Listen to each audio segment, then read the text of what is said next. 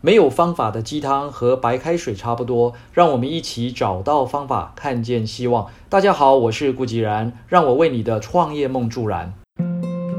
有听过 TED TED 论坛的演讲吗？里面的演讲者通常可以分为两大类，一类是赫赫有名、才华出众、地位或成就崇高的精英分子，那另一类呢，则是如同你我一般的平凡人。诶，是这样子吗？他们会是平凡人吗？是的，但是他们的故事却不平凡。但这样也算是平凡人吗？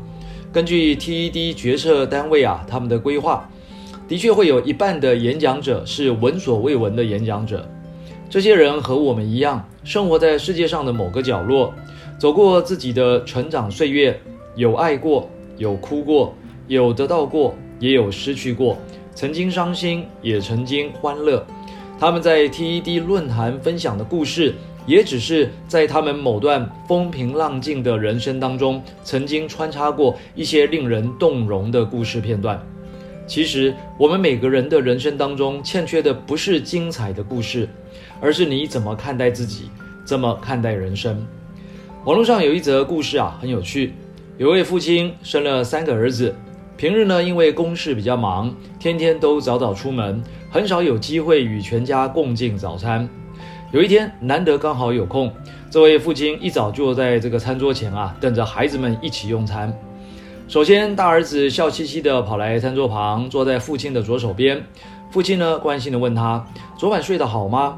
大儿子说：“睡得很好啊，我梦见了在天堂里玩了一天。”父亲笑着问他：“真的啊？那天堂是什么样的感觉呢？”大儿子说：“天堂很棒哎，就像我们家一样。”父亲听了，笑得合不拢嘴。接着，二儿子呢也来到了桌旁，紧贴着父亲的右手边坐下。昨晚睡得好吗？父亲也关心地问。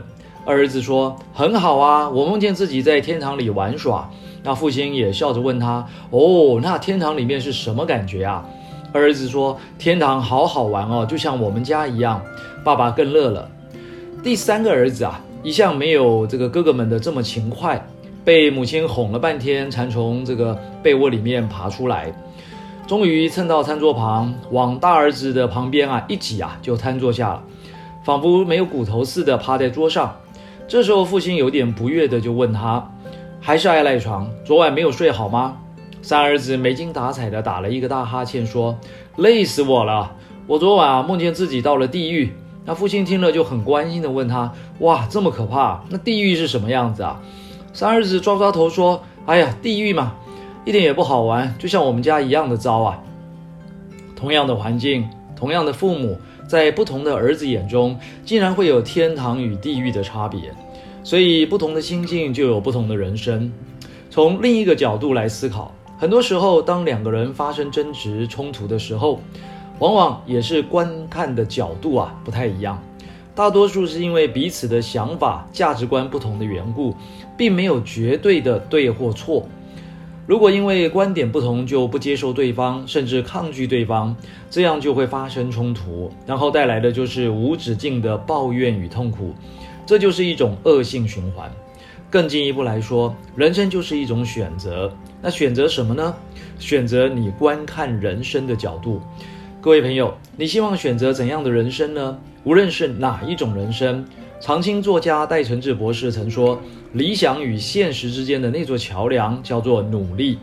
所以，让我们选择自己的人生，并努力的去实践自己的理想吧。